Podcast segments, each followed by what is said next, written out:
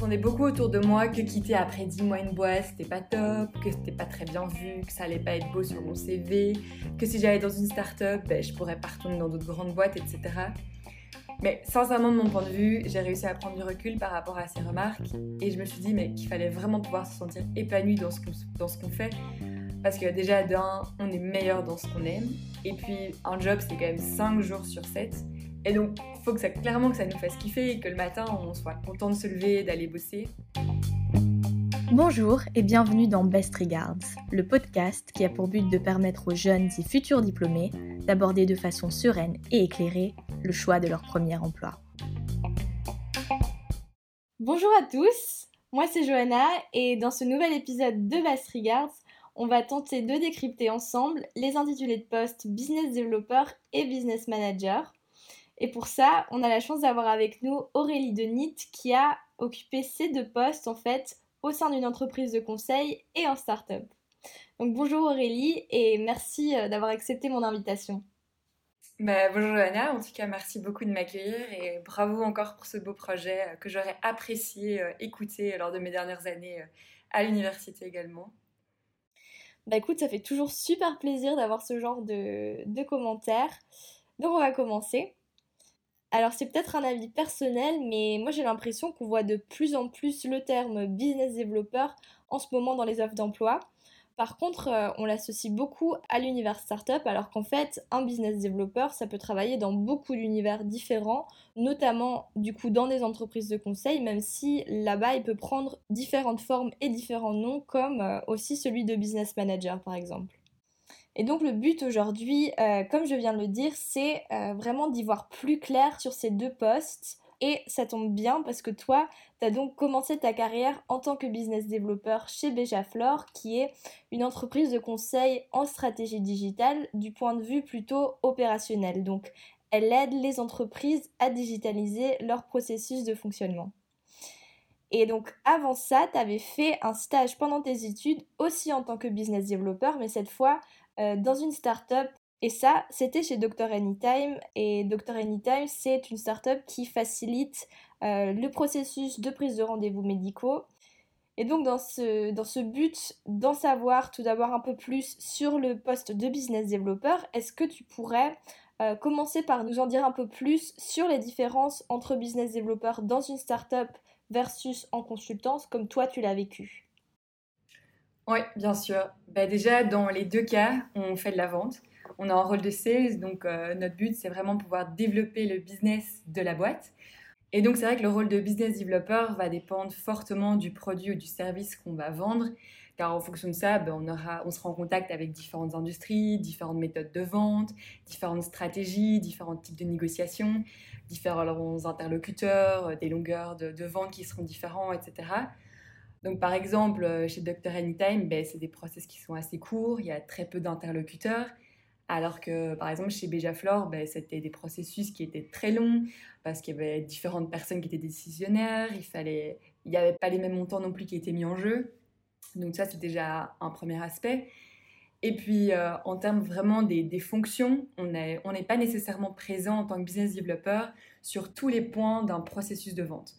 Donc, dans un processus de vente, ben, on a la prospection, on a les rendez-vous clients, on a le closing, on a le suivi. Et en tant que business developer, ben, euh, on peut s'occuper par exemple uniquement de l'aspect prospection. Donc, euh, c'est faire tous les call calling, c'est trouver les prospects, donc les potentiels clients. Il y en a d'autres qui auront ben, l'aspect closing avec. Et alors, parfois, donc, dans, certains, dans certains jobs, comme celui que j'avais chez Beja, il y avait aussi tout l'aspect suivi, donc ce qu'on appelle l'account management, ou dans certaines boîtes, ben, c'est deux choses qui sont aussi tout à fait distinctes. Et sinon, d'un point de vue plus euh, accessibilité, euh, seniorité, ben, les rôles de BD sont ouverts aux juniors, donc que ce soit dans des startups ou des boîtes de consultance. Mais c'est vrai que dans les grandes boîtes, par exemple, du type euh, les Big Four ou les MBB, ben là, ce sont les partenaires, par exemple, qui se chargent donc d'apporter l'émission et donc de faire un peu ce rôle de business developer comme, comme j'avais chez Bejaflor, quoi. Bah, justement, si on va maintenant un peu plus en détail sur ton poste de business developer chez Bejaflor. Est-ce que euh, tu peux nous parler un peu de plus de tes missions, de ton job au jour le jour et aussi en fait dans quoi il était différent d'un poste de business manager qui est aussi assez commun comme intitulé dans des entreprises de conseil de taille moyenne. Alors, mon rôle chez Béjaflore, c'était de vendre auprès de nos clients l'expertise de l'entreprise, donc sous la forme de mission de consultance. J'étais donc en fait l'intermédiaire entre les consultants et les clients. Donc d'un côté, il fallait placer les consultants et de l'autre, il fallait que ça matche avec les besoins de consultance que les clients avaient et qu'ils souhaitaient donc nous confier. Donc concrètement, j'étais en charge de la relation avec chaque client sous mon périmètre parce qu'en tant que business developer, on est en général responsable de un ou plusieurs clients, industries, secteurs ou périmètres. Et là, en l'occurrence, j'étais en charge des industries télécom, énergie, transport et retail. Donc, globalement, sur une semaine, il y a quand même pas mal de rendez-vous clients.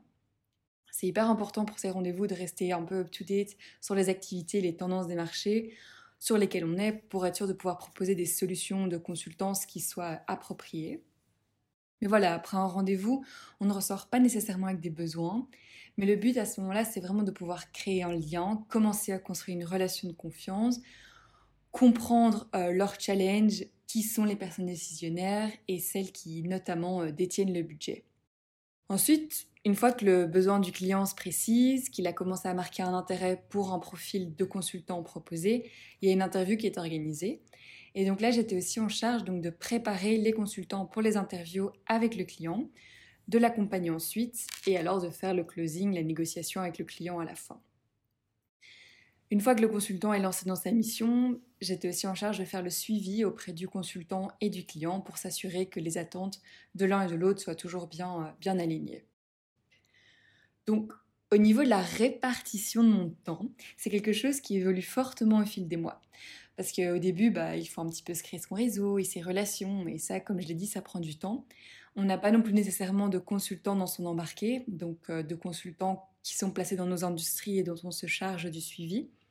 Donc au début, on passe beaucoup de temps à faire de la prospection. Donc on appelle ça du cold calling, donc c'est vraiment appeler une liste de potentiels intéressés, dans l'optique évidemment de fixer un rendez-vous. On passe beaucoup de temps en rendez-vous et on passe beaucoup de temps avec les consultants pour vraiment comprendre leur expérience et donc être capable de les pitcher euh, face à un client.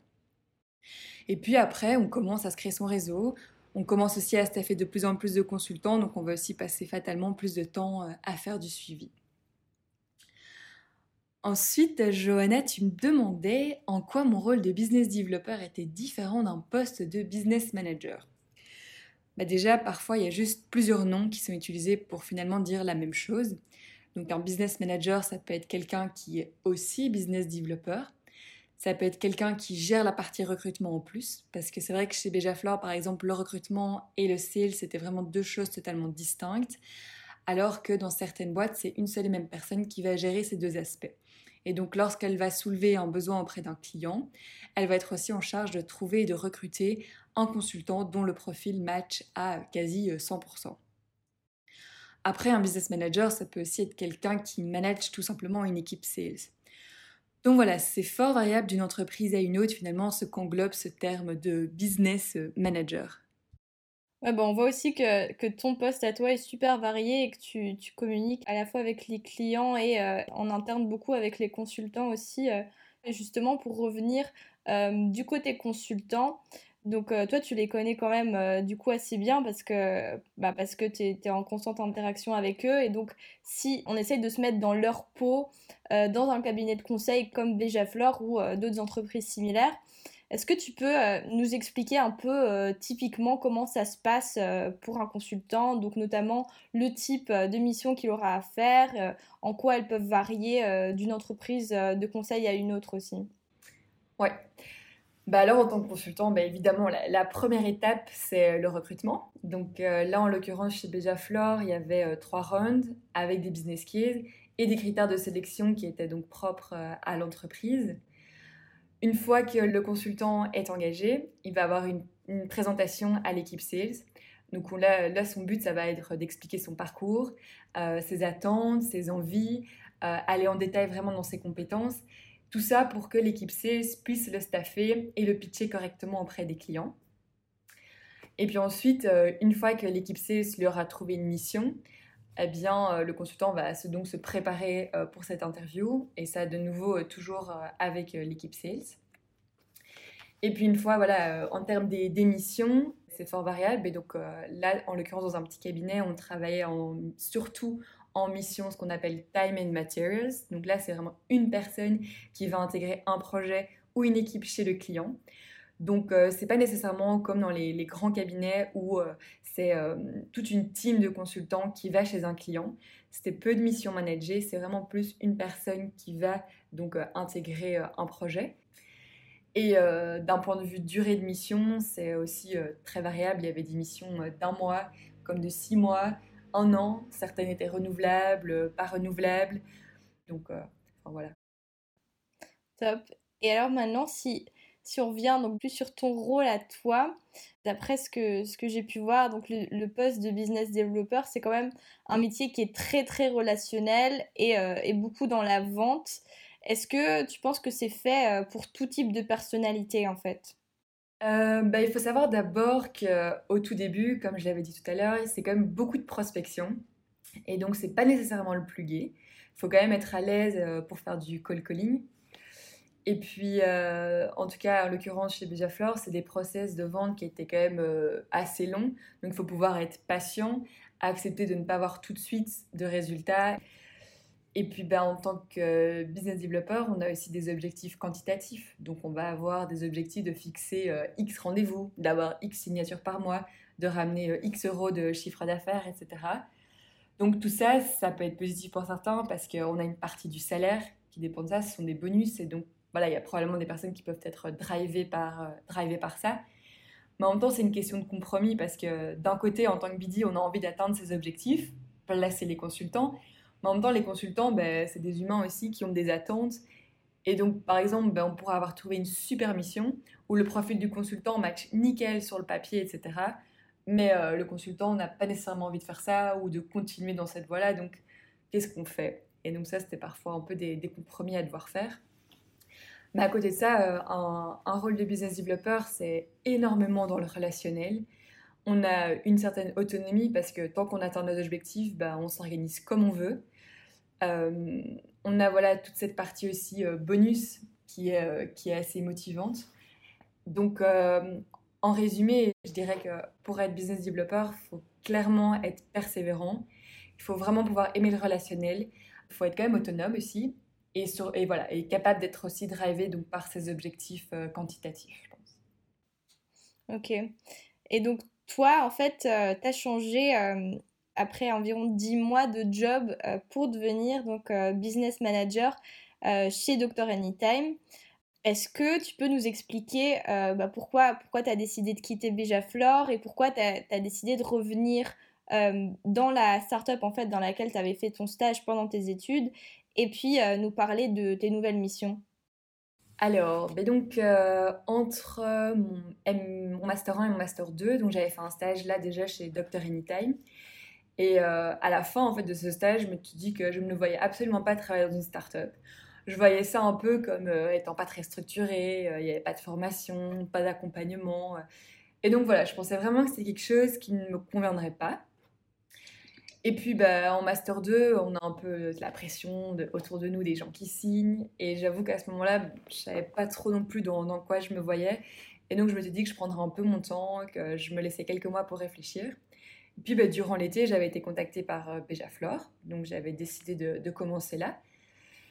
Et puis il y a eu le Covid et le confinement. Et donc là, ça a été un peu une remise en question euh, sur, euh, sur mon travail parce que je me suis retrouvée seule avec mon day-to-day. Et là, je me suis vraiment dit que je ne me sentais pas épanouie à 100% dans, dans, ce que je faisais. J'ai commencé à réaliser un peu plus ce qui m'intéressait, ce qui me donnait vraiment envie de me lever le matin et vers quoi j'avais envie de m'orienter. Je trouvais que dans mon rôle, il me manquait quelque chose, euh, l'aspect plus projet, et que je ne développais pas nécessairement les compétences que j'avais envie d'apprendre. Et puis surtout, j'étais pas dans le secteur qui me passionnait, donc le secteur de la santé. Et puis en fait, après, bah, du coup, pendant le confinement, j'étais restée fortement en contact avec les gens chez Dr. Anytime suite à mon stage. Et là, bah, bingo, en fait, ils recherchaient euh, un profil, un profil un peu transverse, euh, touche à tout. Et ça, je pense que ce côté touche à tout, c'est surtout quelque chose qu'on peut avoir dans les startups. Et donc, je me suis rendu compte qu'au final, ben, j'avais beaucoup d'a priori en sortant de l'université et que c'est en faisant ben, cette première expérience que j'ai réalisé ça et ce que je voulais. Donc, euh, je regrette absolument pas d'avoir commencé, en tout cas chez Béjaflore, parce que je pense que c'était un très bon tremplin et que j'ai appris énormément de choses sur le monde du travail, l'organisation des entreprises, euh, etc. Mais voilà, c'était pas quelque chose dans lequel j'avais envie de, de, continuer à évoluer et dans lequel je me voyais euh, sur le long terme. Et donc, bah, du coup, j'ai rejoint Dr. Anytime. Et là, euh, en tant que business manager, à nouveau, là, euh, business manager, c'est un beau nom qui a été donné, mais ça, je pense, c'est à nouveau propre à chaque entreprise, les fonctions qui vont, qui vont y être attribuées. Puisque là, c'est un poste super transverse. Donc, j'ai globalement trois grands aspects. Donc, toute une partie sales, j'ai une partie account management. Donc là, je m'occupe des formations des praticiens, je m'occupe de faire du upselling et du cross-selling auprès d'eux. Et puis après, il y a tout un aspect projet et marketing. Donc vraiment là, pour le moment, du côté chez Dr. Anytime, j'ai pas une journée comme une autre et euh, c'est ça qui est super passionnant, quoi. Ça a l'air en tout cas et ça a l'air vachement varié. C'est là à nouveau qu'on voit à quel point bah voilà un, un, intitulé de poste ça peut vouloir dire euh, tellement de choses différentes en fonction de la boîte, en fonction euh, du secteur. Euh, donc euh, je pense que tu es vraiment un exemple de ça. Et donc on arrive tout doucement à la fin de la capsule. Donc est-ce que pour terminer, tu aurais un conseil à donner aux personnes qui nous écoutent pour leur future carrière?